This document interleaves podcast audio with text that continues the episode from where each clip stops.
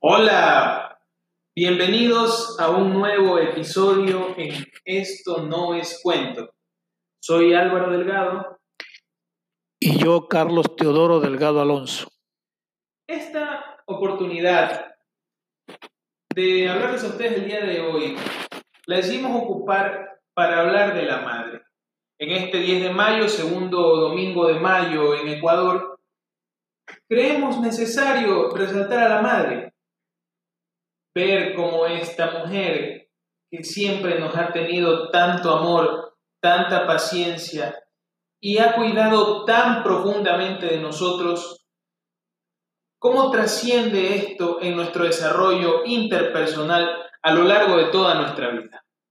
Pero hay un riesgo, hay un riesgo en la creación de todo hijo, y es que tanto amor nos puede llevar a la sobreprotección y algo más. Y es el tema que vamos a analizar el día de hoy.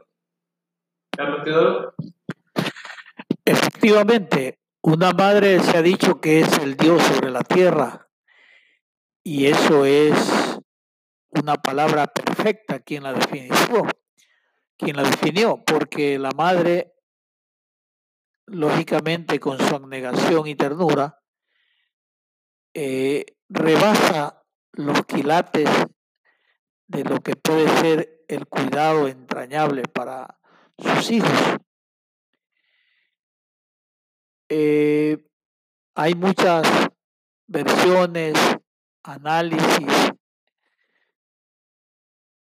hay también opiniones. Yo creo que ninguna palabra podrá exaltar con perfección a lo que es una madre.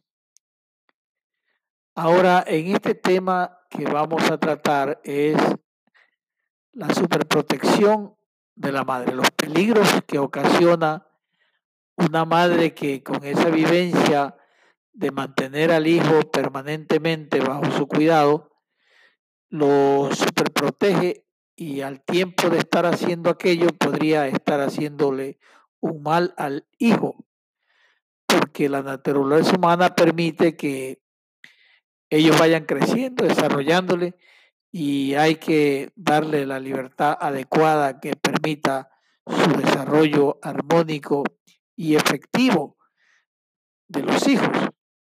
Eso es lo que queremos nosotros enfocar y tiene la palabra mi querido Alvarito. Claro que sí. La sobreprotección tiene sus características y como tiene sus características, tiene secuelas.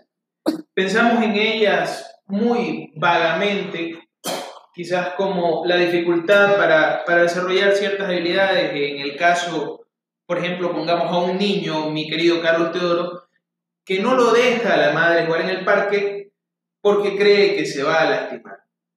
O un niño al que teniendo todo al alcance de su mano, sin pedirlo, se ve en la dificultad de desarrollar su capacidad de interacción con el medio que maneja. Creemos que una madre insegura puede no solo una maternidad sobreprotectora puede generar no solamente inseguridad, sino crearle secuelas a la persona que va a ser después de dependencia, de una persona que no es capaz de realizar cosas por sí mismo. También incapaz de aprender de sus errores y una insatisfacción permanente en todos los ámbitos de su desarrollo personal y profesional. La sobreprotección puede generar secuelas. Y el problema realmente pasa que nos da la paradoja del villano, que se lo llama popularmente, que es que en ningún caso el villano de una historieta cómica o de una, o de una obra de ciencia ficción cree que está haciendo el mal. Realmente esta persona cree que está haciendo el bien y en algunos casos no se discute, pero es muy delicado y muy determinante definir estos aspectos en la personalidad de una madre. Así es. Eh, de lo que yo me acuerdo, ya pasado los 50 años, una madre ha dicho siempre que para la crianza de los hijos en una mano el amor, en otra el rigor. Eso quiere decir que por un lado le dé amor, por otro le dé acciones que le permitan la buena crianza del hijo. En el argol popular, tú eres un malcriado, aquel eh, chico que se exalta y no cumple las reglas de la disciplina. Pero ese amor profundo no puede tampoco eh, sobrepasarse en una limitación a la libertad de el vástago, porque eh, le puede causar inconvenientes en el desarrollo. Yo he visto madres que han superprotegido a los hijos. En la escuela había una que dos los llegaban a ver adentro, todo, y el niño no le gustaba eso porque los demás chicos no eran eh, de esa naturaleza. Las madres los dejaban en la escuela y tranquilo. Entonces los protegían demasiado y andaban cuidado a la salida. Se entraban y andaban en, en circunstancias que le hacía hasta sentir mal al niño que ya se iba desarrollando.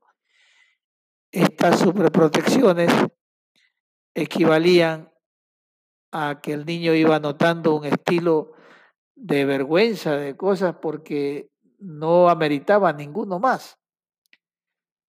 Y yo considero que allí estaba una protección inadecuada, porque también hay que dar un hecho de que en nuestros pueblos y en nuestros sectores de América Latina no tenemos concreción de escuelas verdaderas para padres que le permitan el desarrollo. Nadie va a instruirse, sino que aprende en el devenir de la vida, Alvarito. Claro que sí, y no hay maternidad o paternidad perfectos. No existe aquello de que va a ser una mejor que otra. Lo que podemos hacer es moldearla. Mira, cada generación cree que ha descubierto la perfecta innovación de crianza. Ahora tenemos un nuevo modelo para los niños de crianza donde dice que al niño no se le grita, que al niño no se lo maltrata, que al niño, bueno, en pocas palabras, no se lo tocan con nada, ¿no? Pero si bien podemos entender esto, también entendemos que en algunos casos las ocupaciones impiden, y hasta el modelo de crianza mismo que se ha tenido, impiden de cierta forma que estos padres disciplinen un poco, poco a los niños, porque estamos en una nueva generación, una nueva generación donde ya tenemos madres trabajadoras en casi la misma posibilidad que los hombres, eh, estadísticamente, y eso me parece perfecto. Simplemente, pues, podemos ver cómo esto ha desarrollado la personalidad de la criatura. Sí, así es, pero mira, también yo he visto casos en mi experiencia que hay madres que se van a trabajar un trabajo que no ganan mayormente nada, una cuestión de un sueldo básico, y contratan una empleada para que le vea al hijo, otra para que les cocine, y en esas dos se les va todo lo que ganan. Réstele el tema de, de transporte, del aseo personal, de las cosas, es decir, salen en contra del trabajo. Y eso sí que yo no estoy de acuerdo, porque pierden tremendas oportunidades de los niños. Imagínate que una madre se pierde el primer paso que dan los hijos. Tantas alegrías que causa, tantas anécdotas, las primeras palabras que pronuncian y los deja a la deriva de personas extraña que por mucha confianza que pueden tener a veces, de familiares, y ahí es que se ha visto a veces eh, problemas de violación, de ultraje, de maltrato a los menores. Entonces, yo creo que por ahí debe haber una gran reflexión de que a la madre, eh, por lo menos el cuidado de los niños cuando tienen una corta edad, de uno a tres años quizás, no debería trabajar para nada, sino al cuidado permanente de sus hijos, que esa es la mejor inversión que tendrá en su vida, porque esto de ser madre es un acontecimiento sin igual para la realización de una mujer. Claro que sí. Últimamente, en estas últimas generaciones, en estos eones, hemos visto claramente cómo se va desarrollando una política más inclusiva en este sentido, ¿no? Donde se busca apoyar más a la mujer para que a la par de su labor profesional pueda desarrollarse como madre. Y hemos visto avances grandes en eso, hasta en el padre, ¿no? Que ya se le da cierto tiempo, se le reconoce de, paternidad cuando nace su hijo, a la madre, incluso llegando a la superpotencia que se llama, a darle una licencia de hasta 12 meses a la madre, totalmente pagada su sueldo y totalmente cumplida sus obligaciones sociales para que pueda atender a su hijo en todos los aspectos de su crianza. Bueno, volviendo al tema de la sobreprotección de las criaturas. Tristemente, estimado Carlos Teodoro, termina siendo muy agresiva la sobreprotección, en especial en estos sectores de América Latina. Y tenemos casos a nivel mundial donde la sobreprotección no solamente ha mermado la personalidad de los criandos, de, los niños que después se convertirán en adultos, sino casos terriblemente severos, donde han llegado a desarrollar incluso hasta un síndrome, no sé si tú lo conocías, se llama síndrome de Munchausen por poder.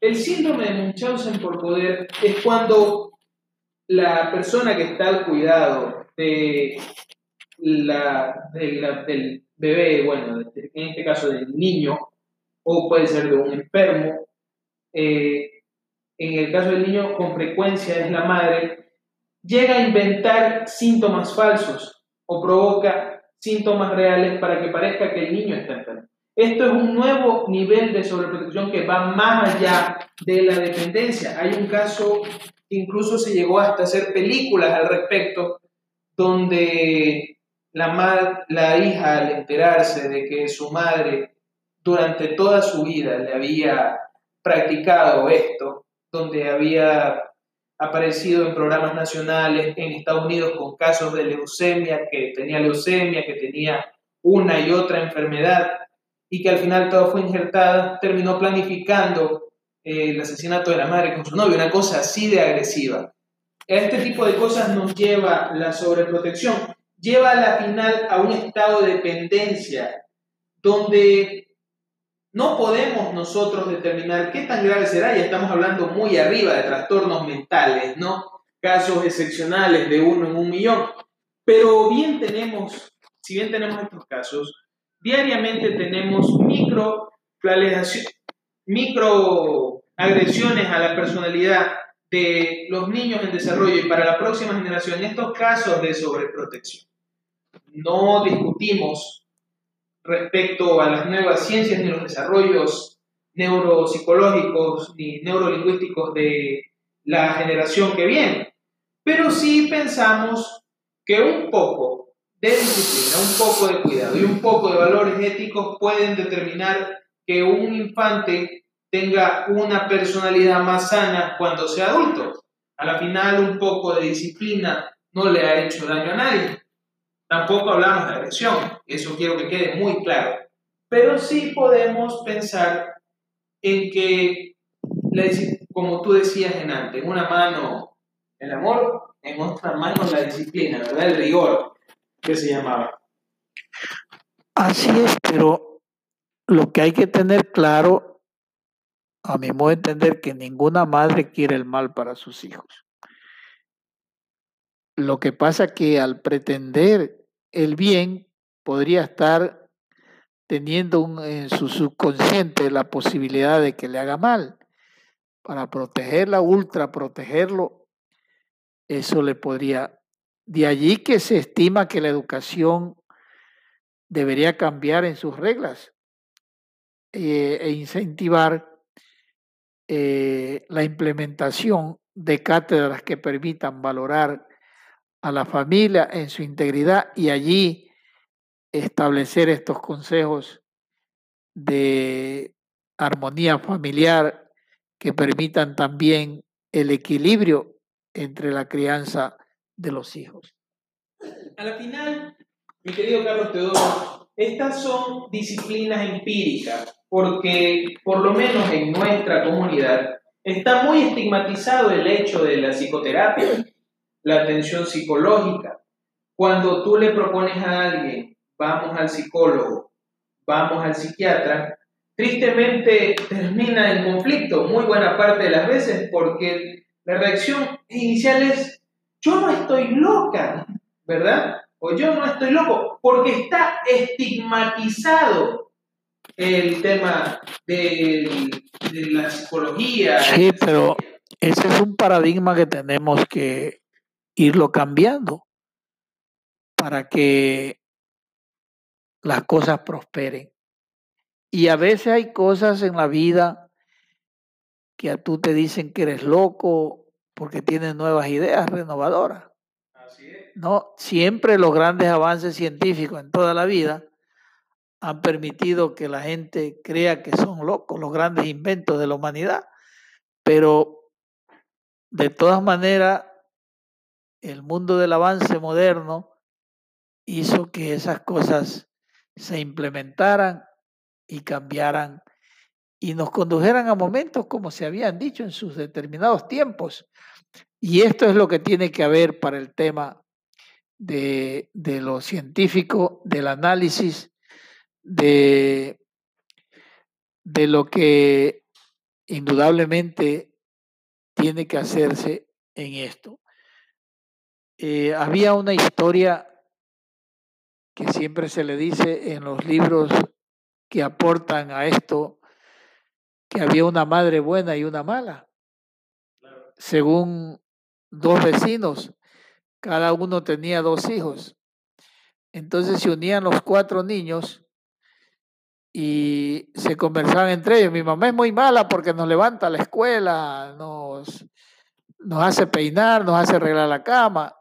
Y los otros decían, mi mamá es súper buena porque ella no nos obliga a nada. Nosotros decimos que estaba enfermo y ya no nos manda a la escuela.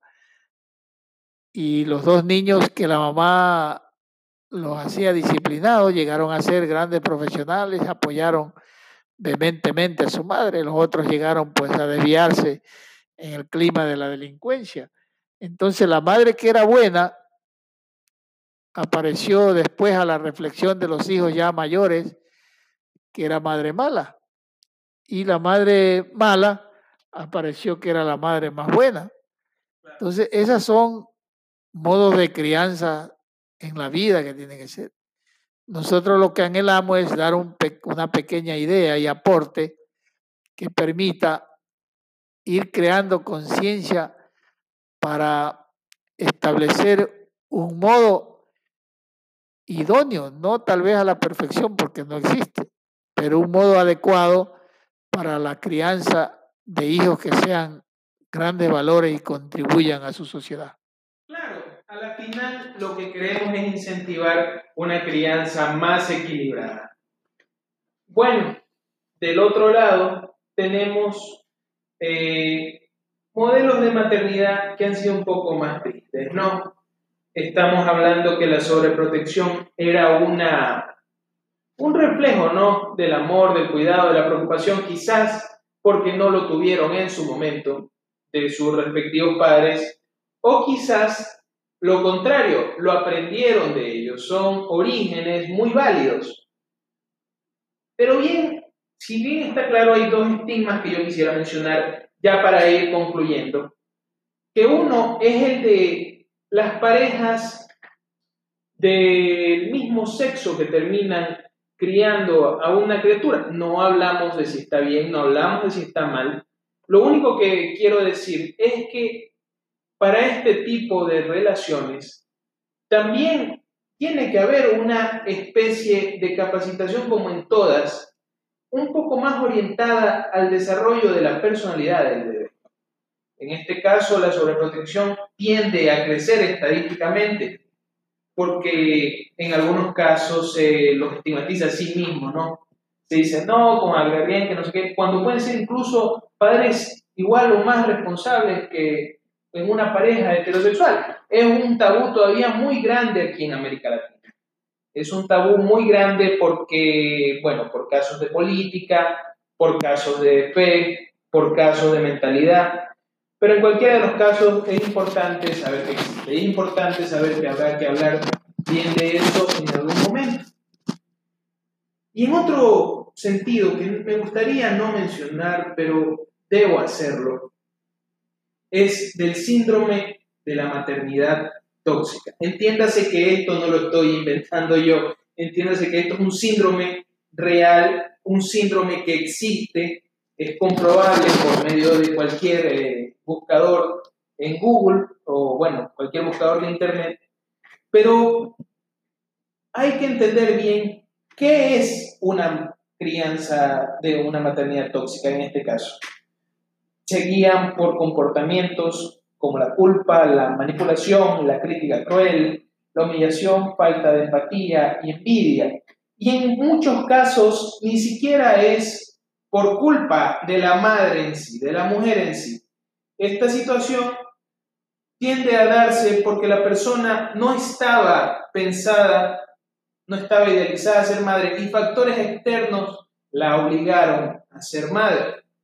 Dígase el caso de una violación terriblemente hablando, y que por factores ideológicos y por factores religiosos, no, muy bueno, políticos también, porque en este caso está prohibido, ¿no? En, lugares como Ecuador, que es de donde estamos transmitiendo, y bueno, se fueron empujadas por cualquier factor externo a la maternidad y los obliga a llevar una crianza donde de cierta forma eh, tienden a dejar cicatrices emocionales permanentes en, la criatura. Una, un ejemplo muy claro para el que nos visualice es la serie muy popular de Netflix llamada BoJack Horseman, donde vemos el vivo retrato de lo que es un síndrome de madre tóxica, ¿no? Donde no fue sino que una una idealización romántica infantil de lo que sería tener un hijo la llevó a una mala maternidad. Es un tema muy tabú y es un tema muy delicado que no quisiéramos tratar sin la compañía de un experto. Pero sí nos parece importante mencionarlo porque es parte de los trastornos de la personalidad que llevan a una, a una relación muy negativa, muy nociva en algunos casos de madre. No digamos que quiera lo contrario que no sea para el bienestar de su hijo, pero sí pensamos que podría ser una representación de los aspectos que podamos entender para tener una idea un poco más sana de lo que significa una maternidad. El Dios en la tierra es la madre, eso está claro, pero también hay que entender que no todos somos perfectos, que no todos tenemos las mismas condiciones y que no todos somos juzgados con la misma vara y al final esas son las cosas de las que esto no es cuento se va a caracterizar por tratar a lo largo de su trayectoria. Así es, y esa madre como la que más te insistía en antes al decirte que necesitan apoyo psicológico y una buena instrucción que permita eh, delinear el crecimiento de estas criaturas para hacer efectivo su desarrollo. Lo que sí debemos aclarar y dejar constancia que el instinto de toda madre pues hace que vea la forma de criar sus hijos de la manera más conveniente y a veces ante tanta realidad social que existe, los problemas que hay en las sociedades, en las comunidades, tanta delincuencia, tanto desierto, eh, la madre en afán de resguardar a su hijo en determinado momento puede estar haciendo una ultra protección que no depende de ella, sino del instinto de conservación del propio designio de una madre de querer lo mejor para sus hijos. Así es, mi querido Carlos Teodoro. Entonces, concluimos de esa manera, mis queridos amigos. No juzgamos, queremos aclarar que no estamos atacando ni directamente a nadie, ni queremos encender una llama de la discordia aquí. Solamente analizamos desde un punto de vista quizá un poco subjetivo, no por no ser madre ninguno de los dos, pero sí podemos entender que esta compilación pueda a lo mejor tocar algunos temas que en su mayoría no lo queremos tocar. Hemos sido Álvaro Delgado y Carlos Teodoro y esto no es cuento.